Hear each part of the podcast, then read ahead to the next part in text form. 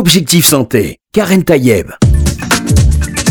Bonjour à toutes et à tous, j'espère que vous allez bien, que vous êtes en pleine forme. Aujourd'hui, on va célébrer un anniversaire, pas n'importe lequel. Il y a 100 ans presque, jour pour jour, le 23 janvier 1921. 22. 22, pardon. Voilà, on a avancé quand même d'une année. Donc 23 janvier 1922, il y a tout juste 100 ans, première injection d'insuline qui va révolutionner le monde de la santé. Et on doit cette découverte, cette immense découverte, à une équipe de chercheurs canadiens à l'Université de Toronto. Et pour célébrer ce, voilà, cet anniversaire très important qui a changé la vie, qui a donné et même allongé la vie à, un très très grand nombre de personnes pour célébrer cette découverte majeure et vitale. Je suis heureuse d'accueillir le professeur François Chaste. Bonjour. Bonjour. Vous êtes donc euh, pharmacien, docteur S sciences, vous êtes membre de l'Académie nationale de pharmacie. Vous avez été le monsieur médicament de plusieurs hôpitaux, mm. euh, notamment Necker, euh, Cochin. Hôtel Dieu, Broca. et donc, voilà, pour vous, évidemment, célébrer cet anniversaire de la découverte et de cette première injection d'insuline, c'était important de le célébrer, j'imagine. Effectivement, euh, peu de médicaments, lors de leur mise sur le marché, bouleversent une maladie comme l'insuline a bouleversé le diabète. Mm. Avant l'insuline, jusqu'en 1922, tous les enfants chez lesquels on faisait le diagnostic de diabète avaient une mort annoncée mm. pour quelques semaines, quelques mois, tout au plus deux ans. Quand on dit les enfants, pourquoi les enfants en particulier? Parce que le, diabète des enfants, qu'on a appelé jusque il y a quelques années le diabète juvénile ou le mhm. diabète maigre, est un diabète différent du diabète de l'adulte, qu'on appelle également le diabète gras, le diabète de type 2 aujourd'hui. Et donc, ce diabète de l'enfant ou de l'adolescent, voire du jeune adulte, est un diabète qui est lié à la disparition d'une hormone présente dans le pancréas, qui est l'insuline. Mhm. Cette hormone est vitale. Elle est tellement vitale que quand on est atteint de cette forme de diabète de l'enfant, euh, en quelques semaines après le diagnostic, euh, l'enfant ou l'adolescent devient extrêmement faible. Mhm. Il perd 10, 15, 20 kilos ah en quelques semaines ou quelques mois. Donc un amaigrissement très spectaculaire. Et sans traitement par l'insuline, il meurt. Mhm. Et cette mort était inéluctable, inévitable, et était euh, pour les parents auxquels on annonçait bien sûr ce, diagnostic quelque chose d'atroce. Mhm. Alors, cette découverte intervient à un moment, bien sûr, où euh, on, est dans, euh, au, confluent de, de, nombreuses avancées scientifiques qui, tout au long du XIXe siècle, ont amené cette découverte. Euh, cette découverte n'est pas tombée du ciel. Mais néanmoins, cette équipe est incontestablement, cette équipe de Toronto au Canada, incontestablement celle qui a découvert. C'est-à-dire qu'on est passé, grâce à cette équipe, du stade où on a formulé une hypothèse scientifique. Mhm. Il y a dans le pancréas une hormone qui permet d'abaisser le taux de sucre, la concentration de sucre dans le sang. Cette hormone est susceptible de soigner, traiter et peut-être guérir du diabète. On va essayer de l'extraire Mhm. On va vérifier notre hypothèse sur des animaux, en particulier chez le chien, qui est un animal de laboratoire qui, est intéressant pour la diabétologie à, divers égards, je ne veux pas m'apesantir. Et puis, si ça fonctionne bien chez le chien, on va essayer de passer à l'homme. Mais bien sûr, cette étape chez l'homme, elle est capitale. Parce que tant qu'on n'a pas administré un médicament avec succès pour traiter une maladie, on ne peut pas dire qu'il s'agit d'un médicament. C'est, comme aurait dit Claude Bernard 50 euh, ans plus tôt, un réactif de la vie. Mais ça n'est pas un médicament. Un médicament doit avoir des preuves. Voilà. Alors, pour, pour resituer le contexte dans lequel cette découverte intervient, Euh, on peut remonter au XVIIe siècle, date à laquelle, pour la première fois, un physiologiste allemand, Brunner, découvre que le pancréas, lorsqu'on l'extirpe, c'est le mot qu'il utilise, de l'abdomen d'un chien, provoque chez ce chien un diabète. Donc on comprend bien sûr la relation de cause à effet ou tout au entre moins, ce pancréas et il y a euh, tous les signes du diabète. C'est quoi les signes du diabète? C'est que le chien a soif en permanence. Mhm. Tout ce qu'il boit, il l'urine. Il perd du poids malgré une importante euh, propension à, à manger, à dévorer ce qu'on lui donne à manger. Et, et ça ressemble vraiment à ce diabète de type 1 où les malades boivent énormément, mangent, mais ne profitent pas, en quelque sorte, continuent de, de maigrir, de s'affaiblir dans un tableau clinique, ce que les médecins appellent un tableau clinique, c'est-à-dire tous les signes qui concourent à ce que, euh, on pourrait dire, un affaiblissement euh, finalement morbide qui, qui va conduire à la mort. Et donc, le pancréas commence au XVIIe siècle à devenir un organe auquel on s'intéresse. qui interpelle en tout cas. Mais au XIXe siècle, des gens aussi importants que Claude Bernard sont en quelque sorte un peu passés à côté du pancréas. Euh, Claude Bernard dit que le diabète, en réalité, pour lui, c'est le foie qui en est à l'origine. Et il fait de nombreux travaux au Collège de France montrant l'importance du foie. Effectivement, le foie a son importance, mais il n'y a pas d'hormones antidiabétiques dans le foie. Mhm. Un jeune étudiant allemand qui s'appelle Langerhans, Paul Langerhans. Ah, le à- fameux îlot de Languérance. Voilà. Donc, euh, Et donc Langerhans, à Berlin, ouais. soutient une thèse décrivant des cellules qui sont des cellules voisines du, dans le tissu pancréatique, dans, dans l'organe, dans la glande pancréas. Il définit deux types de cellules. Des cellules qui produisent ce que l'on appelle le suc pancréatique, qui sert à la digestion de- des aliments, que ce soit de la viande, de, de- de l'huile, etc. Donc il y a des enzymes. Donc il définit ce, ce- ce type de cellules. Et puis à côté, il définit un autre type cellulaire.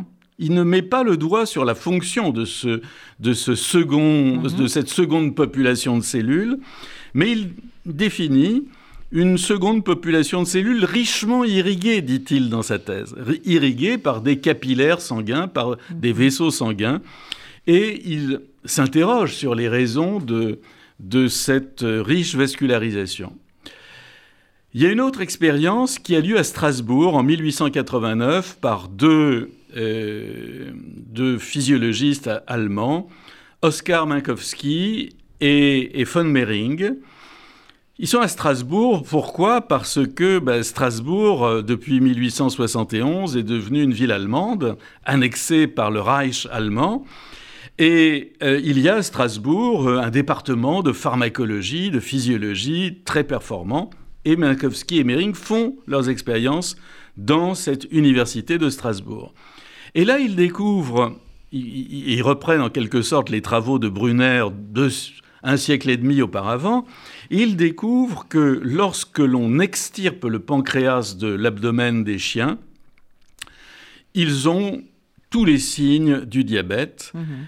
Et il découvre, et ça Brunner, deux siècles plus tôt, ne l'avait pas, ne l'avait pas fait, il découvre que l'urine est très sucrée. Et que cette urine très sucrée des chiens, évidemment, leur fait penser à l'urine très sucrée des diabétiques. Et ils n'en veulent pour preuve le fait que les mouches s'agglutinent autour de l'urine des chiens Ah du oui, laboratoire. d'accord. C'est comme ça Et donc c'est un signe évident de, de- du, du fait que ces urines sont sucrées. Alors, que sait-on donc au début du XXe siècle? Qu'il y a différents types cellulaires dans le pancréas, qu'il y a un certain nombre d'arguments pour penser que ce pancréas sécrète une substance qui est à l'origine de la régulation de la quantité de sucre dans l'organisme. Et ces travaux vont donner lieu à un certain nombre de recherches qui vont se focaliser sur la tentative d'extraction de cette substance qui et de nature à réguler mmh. la concentration de sucre dans le sang, à organiser ce que l'on appelle aujourd'hui l'équilibre glycémique, c'est-à-dire euh, le bon équilibre entre ce qu'il y a dans le sang, ce qu'il y a dans les tissus et dans les réserves tissulaires comme le foie ou les muscles. Et euh, différents extraits pancréatiques vont être euh, mis, en, mis en œuvre avec plus ou moins de succès et il faut dire plus d'échecs que de réussites.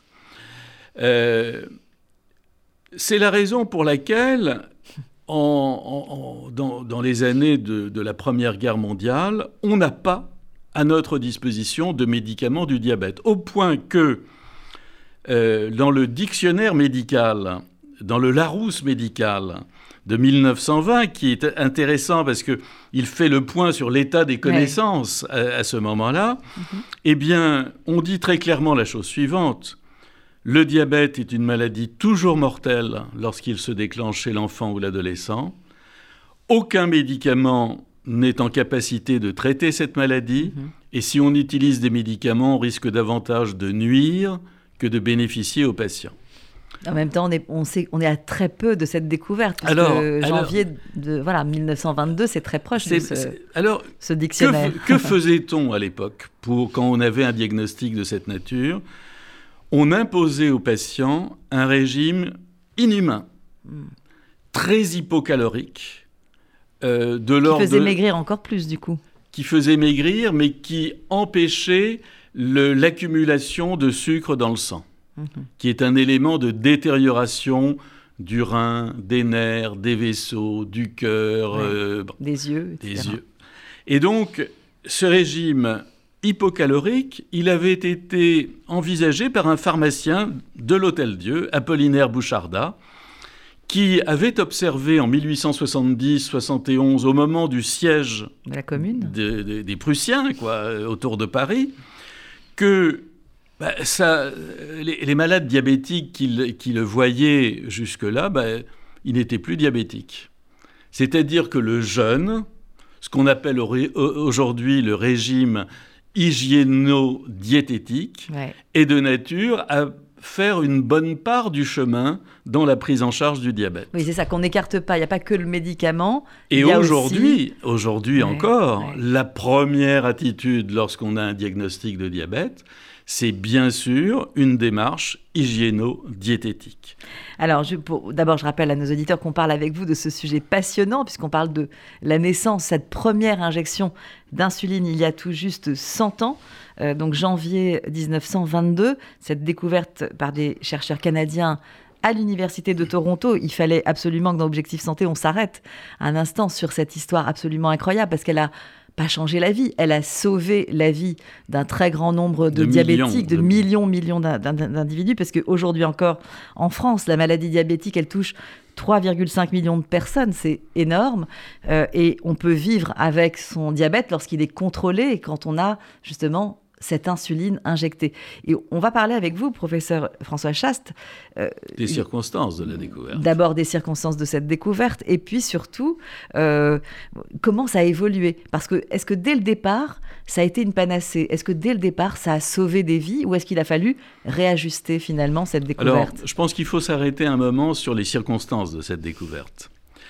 Euh, cette découverte, donc, elle, elle est extraordinaire à divers titres. D'abord, elle sauve des vies, ce qui est finalement assez rare.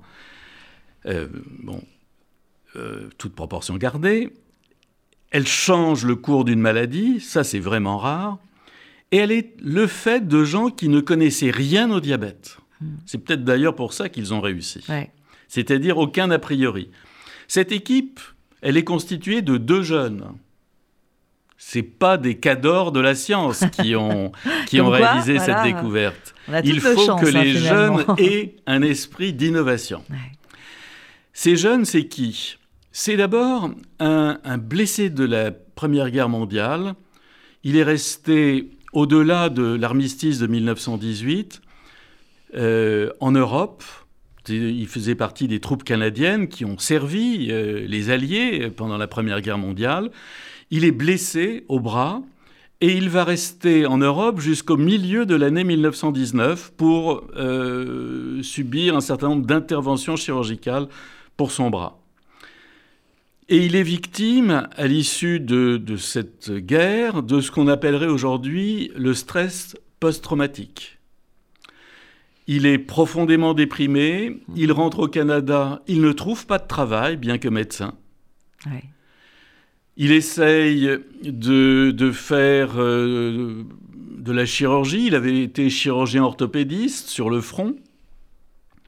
Personne ne veut de lui, il se présente comme quelqu'un de totalement sombre, déprimé, défaitiste, qui euh, qui donne pas envie à d'éventuels employeurs de le recruter. Et donc, il végète. Il végète, il lit beaucoup, euh, et il a, à ce moment-là, 27 ans. Mmh. C'est jeune. Et il lit un article dans, dans la nuit du 30 au 31 octobre 1920, il a un article qui lui donne une inspiration scientifique qui consiste à se dire, au fond, si tout le monde échoue dans l'extraction de ce produit qui baisse le taux de sucre dans le sang à partir de pancréas d'animaux, donc on essaye d'extraire cette substance. Si on échoue, c'est qu'il y a en même temps dans ce pancréas des animaux comme de l'homme des substances qu'on appelle les enzymes, tout le monde se souvient des enzymes gloutons de Coluche, eh bien ces enzymes détruisent peut-être la substance que l'on cherche à isoler. Et c'est l'hypothèse qu'il va émettre. Et pour minimiser le rôle des enzymes, il se dit on va ligaturer le, les canaux de sécrétion du sucre pancréatique. Le pancréas, au bout de quelques semaines, va s'atrophier. Et peut-être ne restera-t-il dans ce pancréas que la, substance euh, qui, qui, est à l'origine de, ce, de cette hypoglycémie, de cette baisse du sucre dans le sang. Il va soumettre cette idée à un chef du département de physiologie de, l'Université de Toronto qui s'appelle MacLeod euh, en, novembre 1920. MacLeod euh, considère que c'est un, un, gars un peu farfelu. Enfin, euh, Banting, Frédéric Banting, ce, ce, jeune médecin militaire, revient à la charge et finalement il obtient de commencer ses travaux à l'Université de Toronto au mois de mai 1921. Il y a quand même six mois entre la première demande et l'accord de MacLeod. Et MacLeod, le patron de, ce département de physiologie, dit à Banting, au fond, ne comptez pas sur moi pour vous aider. Vous avez une idée, débrouillez-vous avec elle. Je vous donne simplement un bout de laboratoire. Vous pourrez utiliser les chiens de mon animalerie. Et si vous voulez, je vous donne les services, je vous offre les services d'un jeune euh, stagiaire. Qui, on n'y croyait vraiment pas vraiment. enfin, si on pas du tout, pas du tout. Pas pris au sérieux finalement. Et donc, ce stagiaire s'appelle Charles Best. Mhm. Il a 22 ans. Donc au total, cette équipe, 28 et 22, ils, ont 50 ans à eux deux. Hein. C'est vraiment pas, vraiment pas des, ce qu'on appelle aujourd'hui des seniors de la recherche. Et ils se mettent au travail, et je dois dire que l'état dépressif de Frédéric Banting pendant les deux premiers mois ne fera qu'empirer, mhm. parce que tout échoue. Tout échoue notamment parce que ce n'est pas une opération simple, que soit de retirer le pancréas, soit de ligaturer les, canaux du, les canaux sécréteurs du sucre pancréatique. Et pendant deux mois, c'est échec sur échec. Ils vont donc euh, se, poser de nombreuses questions. Il faudra attendre l'automne 1921 pour que Banting se souvienne que lors du développement fœtal, c'est-à-dire lorsque l'animal est encore dans le ventre de sa mhm. mère, chez les bovins, on a un développement différent au niveau de la physiologie du pancréas entre les substances qui sont contenues dans le sucre pancréatique et les substances qui sont susceptibles de diminuer cette glycémie. Et il a l'idée de, d'extraire la substance qui l'intéresse dans des pancréas de veaux à l'état de fœtus, à la moitié de leur développement fœtal, c'est-à-dire entre 4 et 5 mois. Mhm. Alors que la vache a un développement fœtal voisin de celui des, humains, de l'ordre de 9 à 10 mois. Eh bien, à ce moment-là, ils ont une préparation qui commence à être régulièrement active sur le taux de sucre et qui est vraiment de plus en plus imaginable comme médicament. Ils font une première publication au sein de l'université, bon, personne n'y croit trop. Une deuxième, mhm. le 30 décembre 1921, à l'université de Yale, dans le Connecticut. Et là, les grands pontes de euh, la diabétologie américaine traitent euh, le conférencier par euh, le plus grand mépris, sauf un médecin qui est le directeur médical du laboratoire Eli Lilly, qui est une firme américaine qui s'intéresse aux produits extraits des animaux pour euh, la thérapeutique. Et la firme Eli Lilly est une firme américaine qui dont le siège est, dans l'Indiana, à Indianapolis. Et cette société un directeur médical un peu visionnaire qui s'appelle George Close. Et George Close dit, mais ces, deux jeunes farfelus qui viennent faire leur présentation, euh, c'est pas très bien présenté, mais derrière, c'est, euh, on, sent qu'il y a un potentiel thérapeutique fort. Et entre-temps, MacLeod euh, se dit, bon, y a le, patron hein, de cette équipe se dit qu'il y a peut-être quelque chose à faire avec ces deux jeunes. Il leur associe pour euh, améliorer la, pureté de leur extrait de pancréas, il leur associe un biologiste qui s'appelle James Collip. Les deux euh, les deux chercheurs de base de cette équipe voient l'arrivée de ce troisième euh, comme, euh, enfin, avec la plus grande suspicion. Ils se détestent d'emblée. bon. Et, et, ça crée vraiment des sentiments très, très désagréables au sein de cette équipe. Toujours est-il que Colip améliore la préparation. Mm-hmm. Une première injection est réalisée chez un jeune patient de 14 ans, Léo Thompson. Le le 12 janvier, je crois, 1921. 22 ou 21 le, 12 janvier 1922. c'est vrai qu'on s'y trompe parce qu'on est tellement proche. C'est quelque chose qui va aller très vite finalement. Le, 12 janvier 1922. Et euh, alors là, malheureusement, le produit n'est pas encore assez purifié. Mm. Les injections euh, ont des conséquences dramatiques, des, espèces d'abcès sur les ah fesses de ce gamin. Et vous savez que les diabétiques sont très sensibles aux infections, donc mm. euh, ça se passe très très mal. Il hurle de douleur. Et Colib va aller jour et nuit au laboratoire pour améliorer la purification de son produit. Et le 23 janvier, enfin, un produit efficace est administré. C'est quoi efficace? Ça veut dire que très vite, on observe un effondrement de la concentration de sucre dans le sang. Il n'y a plus de sucre dans l'urine. L'enfant va mieux, il était à peu près dans le coma, il sort de son coma.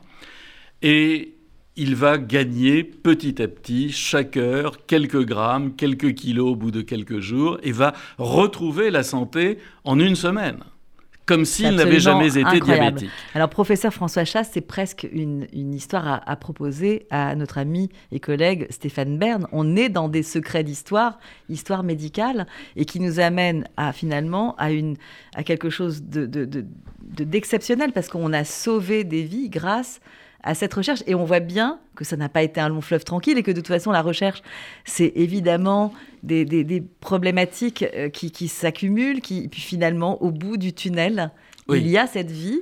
Et on va en parler juste après cette petite pause. Et ensuite, parce qu'il ne vous restera pas beaucoup de temps, mais vous êtes un formidable conteur hein, de, l'histoire de l'insuline et de cette découverte fondamentale. Euh, on va se retrouver juste après cette petite pause. Et puis après, on va parler aussi peut-être des techniques d'aujourd'hui, parce qu'il y a eu évidemment, après cette découverte, la façon dont on, injecte l'insuline, euh, voilà, toutes ces, solutions qui sont à la portée euh, des, des, diabétiques d'aujourd'hui. Et donc, ce 21e siècle, qu'est-ce qu'il va nous offrir de plus en matière de diabète? On se retrouve dans un instant.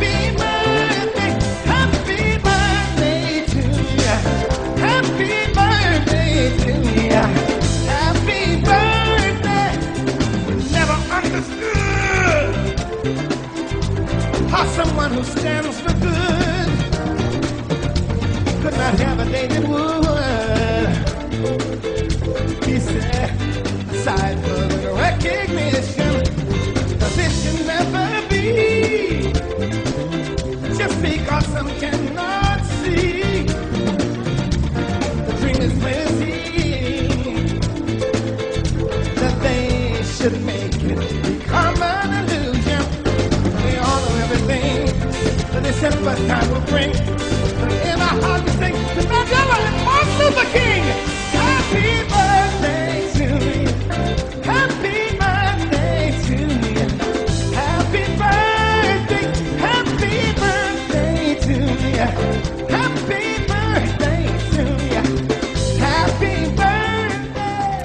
Évidemment, petit clin d'œil avec Steve Wonder, Happy Birthday. Oui, c'est un grand anniversaire qu'on célèbre et le monde médical et le monde de la recherche le célèbre. Merci à vous, professeur euh, euh, Chaste, d'être avec nous pour nous en parler. Je rappelle que vous êtes pharmacien, mais vous êtes membre de l'Académie nationale de pharmacie. Et vous, voilà, vous avez euh, tout au long de votre carrière été le monsieur médicament de, beaucoup, beaucoup d'hôpitaux de Paris. et puis, cette histoire, elle est assez incroyable, cette histoire de la découverte de l'insuline, parce que elle a sauver des vies et jusqu'à aujourd'hui, elle en sauve encore. Euh, pour parler peut-être plus technique, parce que c'est vrai qu'on, voilà, l'émission, ça pourrait durer des heures, cette histoire absolument incroyable. D'ailleurs, j'invite à, tous ceux qui veulent en savoir plus, peut-être de se plonger dans, des littératures qui existent hein, sur, ce, sur ce sujet. Mais parlons peut-être de l'évolution. Une fois qu'on a découvert euh, cette insuline qui était injectable, euh, qu'est-ce qu'on a fait de plus jusqu'en voilà entre cette découverte et aujourd'hui, on sait qu'on peut l'injecter soi-même, qu'il y a différents euh, types d'insuline, les quatre catégories, insuline rapide, les analogues lents, les insulines retard et les mélanges d'insuline. Tout ça c'est très technique, mais ceux qui sont diabétiques le savent, ils savent exactement quel type d'insuline on utilise, à quel moment on se pique, euh, voilà. Donc comment on et puis l'éducation thérapeutique, ça aussi c'est un cheval de bataille, je pense, qui est très important. L'insuline est un médicament donc, qui a transformé la vie des diabétiques, qui a transformé la médecine, et je dois dire que peu d'innovations ont si rapidement fait consensus, comme on dit aujourd'hui. Euh, euh, Frédéric Banting a reçu avec John MacLeod le prix Nobel de médecine un an après la découverte. 1922 la découverte, 1923 prix Nobel. C'est très rare. Hein. C'est vrai que c'est. Et il était prix Nobel à 31 ans il n'y a jamais eu un prix Nobel aussi jeune en médecine. Donc, 100 ans après, il est toujours le, plus, jeune à avoir reçu un Nobel de médecine. Donc, reconnaissance universelle de l'importance de cette découverte. Le problème, c'est que l'insuline, et c'est pour ça que beaucoup d'industriels avaient rechigné à la, à la produire, c'est que c'est un médicament forcément injectable. Et 100 ans après c'est toujours un médicament. On ne prend pas de médicament par voie orale, c'est une injection. Et ça, beaucoup d'industriels se sont dit, c'est pas un médicament d'avenir. Parce que injecter tous les jours, pendant toute sa vie, ce médicament, c'est pas vendeur, quoi, en gros. Hein, oui, mais ça sauvait des vies. Mais bien sûr, bien sûr, c'est incontournable. Et beaucoup d'industriels ont eu tort de ne pas se lancer mm. dans la production d'insuline parce que D'abord, l'insuline, s'il y avait eu plus de concurrence, aurait été moins chère et on aurait peut-être fait davantage de progrès. C'est vrai que ça, tourne autour de trois laboratoires encore aujourd'hui. Dans le monde, hein. il y a en gros trois, trois groupes. Euh, aux États-Unis, Eli Lilly, mhm, présent depuis 100 ans. Au Danemark, Novo Nordisk, présent depuis 99 euh, ans, hein, 1923. Et puis Sanofi, qui est arrivé dans la course lors de son rachat de Hux il y a une quinzaine d'années. Mhm. Euh, voilà. Et Sanofi est aujourd'hui un, leader incontesté de la, de la diabétologie. Que, euh, donc, plus on purifie l'insuline, plus sa durée d'action est courte. Or, on a besoin d'une couverture insulinique euh, Tout long de la journée, qui doit mimer ce qui se passe chez un, chez, chez, chez un sujet normal. Quand on mange, quand on mange du sucre, il faut qu'il y ait une réaction, Or, oui, l'insuline, elle est sécrétée en fonction de ce qui se passe dans mm. l'organisme, les repas, le sommeil, l'exercice physique, euh, bon.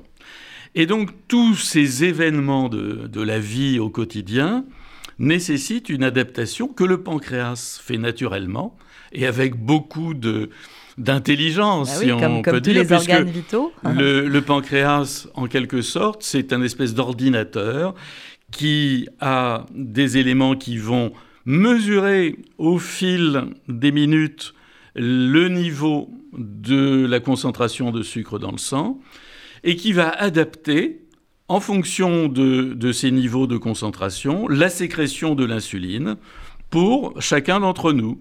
Si on a un exercice physique, ben, on a moins besoin d'insuline. Si on, si on est complètement sédentaire et devant sa télévision, on a davantage besoin d'insuline. Si on mange, il nous faut de l'insuline pour euh, métaboliser le sucre que, présent dans le repas, etc., etc. Et donc, il faut des insulines qui miment le mieux possible ces situations physiologiques. Or, les insulines qu'on a faites au tout début, dans les années 1920, étaient des insulines qui étaient certes purifiées, mais qui, dont l'action était très fugitive en quelque sorte. Et on a euh, trouvé assez rapidement des méthodes de euh, Combinaison. De, oui, qui combine de l'insuline avec d'autres protéines, de l'insuline avec du zinc, hein, le métal, le, mhm. zinc, qui euh, permettent de prolonger la durée de vie de l'insuline dans l'organisme. Et comme vous l'avez signalé, ça, ça, nous a permis de pouvoir disposer, disons au lendemain de la Deuxième Guerre mondiale, dans les années, à la fin des années 40, on avait déjà à notre disposition des insulines qui étaient soit des insulines rapides, on a besoin d'insuline rapide pour euh, obtenir une baisse rapide de la concentration de sucre dans le sang, mais aussi après une consommation importante, par exemple, de sucre. Ou lorsqu'un un malade se présente avec un, coma, ce qu'on appelait autrefois le coma acidocétosique. Bon, je passe sur les détails, mais enfin, euh, quand on a trop de sucre dans le sang, c'est problématique. Il faut rapidement revenir à un équilibre. Donc, on a besoin de ces insulines rapides et des insulines lentes qui permettent de passer, par exemple, la nuit mmh. ou de passer voire 24 heures. Quand on complète le régime, par exemple, d'un diabétique de, type 2, le, diabète du sujet mûr, un peu, avec un peu d'embonpoint, eh bien, souvent, ce diabétique a aussi besoin d'insuline parce que l'insuline va améliorer les résultats de son traitement antidiabétique. Alors vous préconisez aussi euh, ce qu'on appelle les entretiens pharmaceutiques. Vous dites que les patients diabétiques doivent pouvoir en bénéficier. Ça veut dire quoi? Eh bien, euh, vous savez, dans toutes les maladies chroniques, le patient est souvent, trop souvent, confronté à une ordonnance, à des médicaments sur la table de la salle à manger et il ne sait pas quoi faire. Il n'est pas à l'aise. Alors, dans le domaine de la diabétologie, je dois dire que les diabétologues, qui sont des gens euh, qui ont une vision de la médecine qui est souvent euh, un peu avant-gardiste, ont organisé depuis des décennies, moi j'ai connu ça à l'Hôtel Dieu il y a 40 ans, des formations mhm. lors du premier diagnostic de diabète on offre au patient une semaine de formation sur sa maladie. Et chaque jour, en groupe, mhm. il y a, c'est très important les groupes quand on est patient parce que on peut confronter ces expériences. On pose les questions, les questions du quotidien en fait. On pose les questions du quotidien. Alors la première heure est difficile parce qu'on n'ose pas prendre la parole et très vite les gens se connaissent entre eux, les patients se connaissent entre eux et puis très vite les médecins, les infirmières, les aides-soignantes qui participent à cette formation vont mettre à l'aise le patient pour que sa formation soit très efficace. Et donc, dans toutes les maladies chroniques, la problématique de la bonne adhésion des patients à leur traitement, l'observance qu'on appelle l'observance, l'observance, mhm. est, capitale pour obtenir de bons résultats. Il faut que le patient comprenne sa maladie, comprenne l'individualisation du traitement qui lui a été prescrit, parce que chaque diabétique est un malade particulier, et il doit aussi gérer sa maladie en fonction de ses actes de la vie quotidienne. Être son propre médecin, finalement, quand on est diabétique et qu'on euh, voilà, qu'on s'injecte soi-même, finalement, Absolument. cette insuline. Et, et euh, alors, dans les entretiens pharmaceutiques, qui sont préconisés par l'Académie nationale de pharmacie, il y a justement euh, cette, poursuite de la formation initiale, cette stimulation en quelque sorte de l'intérêt du patient, par le pharmacien, de l'intérêt du patient pour dépister les effets indésirables qui peuvent naître d'un traitement, stimuler sa son éveil à l'égard de la bonne euh, utilisation de, son insuline, en l'occurrence, ou des, euh, des, comprimés qui sont euh, utilisés également mhm. dans le diabète de type 2, parce que le malade a besoin de ce soutien. Et alors, par exemple, au, Québec, parce que nos, amis canadiens n'ont pas fait que la découverte de l'insuline en 1922, mais aujourd'hui, la, la, place des, ce que les Québécois appellent les pharmaciens communautaires, c'est-à-dire les, pharmaciens d'officine, dans la prise en charge des diabétiques est très importante. Mhm. Elle, est, elle est recommandée par les, associations canadiennes, les associations médicales et les associations de patients.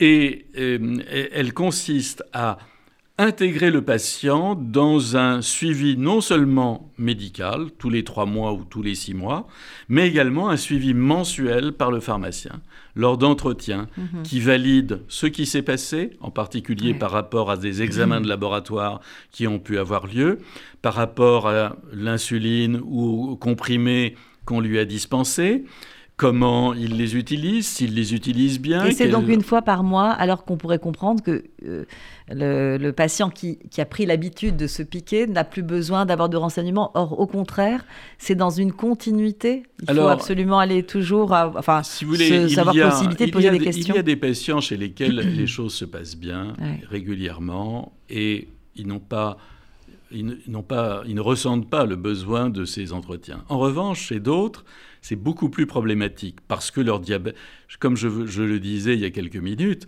il n'y a pas, euh, a pas de traitement euh, euh, type d'un diabète. Chaque malade est un autre malade. C'est ça. Euh, c'est vraiment. Oui, parce que ça dépend finalement de sa propre vie, de sa sédentarité, de, des repas qu'on prend, des, et éventuellement d'autres pour le sucre, d'autres maladies qu'il peut avoir. Euh, mhm. Une hypertension artérielle, c'est malheureusement souvent euh, des problèmes d'insuffisance rénale mhm. qui vont donc modifier le, devenir des médicaments qu'il reçoit, et donc il y a des adaptations de de, doses qu'il faut, dont il faut s'assurer de la régularité.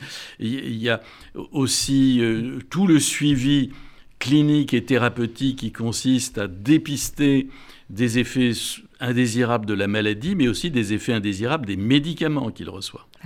Et aujourd'hui, euh, les Québécois considèrent que euh, ces consultations de pharmacie, en quelque sorte, sont aussi importantes que les consultations médicales pour le bon suivi des patients. Et c'est la raison pour laquelle... Quelle est l'adhésion des pharmaciens par rapport à justement cette possibilité ah, les, les pharmaciens, euh, euh, vous voulez dire en France? Oui, en France. Est-ce que est-ce qu'ils seraient voilà, est-ce qu'ils seraient volontaires pour euh, aller plus loin dans ces entretiens? Les plus jeunes. Les plus jeunes, comme souvent, sont les plus dynamiques et les plus volontaires. Et en particulier ceux d'entre eux qui, au cours de leur, euh, leur année clinique de formation à l'hôpital ont pu bénéficier d'un environnement dans le domaine de euh, l'endocrinologie, nutrition, diabétologie. Mmh, mmh. Euh, bon. Et, et, ces, ces, jeunes pharmaciens sont, sont, ont beaucoup d'appétence pour, euh, euh, pour le développement de ces liens cliniques avec les patients. Et je crois que, bon, et bien sûr, ils ont raison. Le, euh, les expériences nord-américaines, de ce point de vue, sont passionnantes. En tout cas, s'il y a des résultats probants, c'est-à-dire que de la, de la relation patient avec son pharmacien ou patient avec son médecin, la question de pouvoir en parler, de pouvoir comprendre les mécanismes et aussi euh, finalement euh, adapter. On peut toujours adapter en fonction, euh, de, comme vous le dites, hein, d'abord de son âge, de sa sédentarité et aussi des maladies connexes comme évidemment l'hypertension artérielle, les problèmes rénaux, etc. C'est vrai qu'il est important de pouvoir avoir des réponses parce qu'il y a une répercussion sur la santé globale du patient finalement. Oui, et je pense qu'il faut avoir confiance dans la complémentarité des, des métiers de, médecins, de pharmaciens, d'infirmières, d'ergothérapeutes, de kinés, etc. Parce que chaque métier a euh, une capacité à ouvrir une nouvelle fenêtre vers un, horizon thérapeutique euh, possible. Et euh, je, crois que les, patients aussi ont confiance dans leurs pharmaciens. Les patients ont un accès à leurs pharmaciens peut-être plus simple que euh, dans le cadre d'un rendez-vous médical. Et on l'a vu encore aujourd'hui avec la crise sanitaire et Covid que nous traversons. voilà, c'est la fin de l'émission, professeur François Chasse. Merci d'être venu sur RCJ dans Objectif Santé pour célébrer ensemble cet anniversaire fondamental parce que ça a sauvé des vies, ça en sauve aujourd'hui. Merci à cette équipe de chercheurs canadiens à l'Université de Toronto. 23 janvier 1922, il y a 100 ans, première injection de l'insuline. C'est absolument une date qui historique. historique et a marqué dans l'histoire. Merci beaucoup, euh, professeur, d'être venu. Merci à Quant vous. à vous, chers auditeurs et auditrices, bien sûr, je vous souhaite une très bonne santé.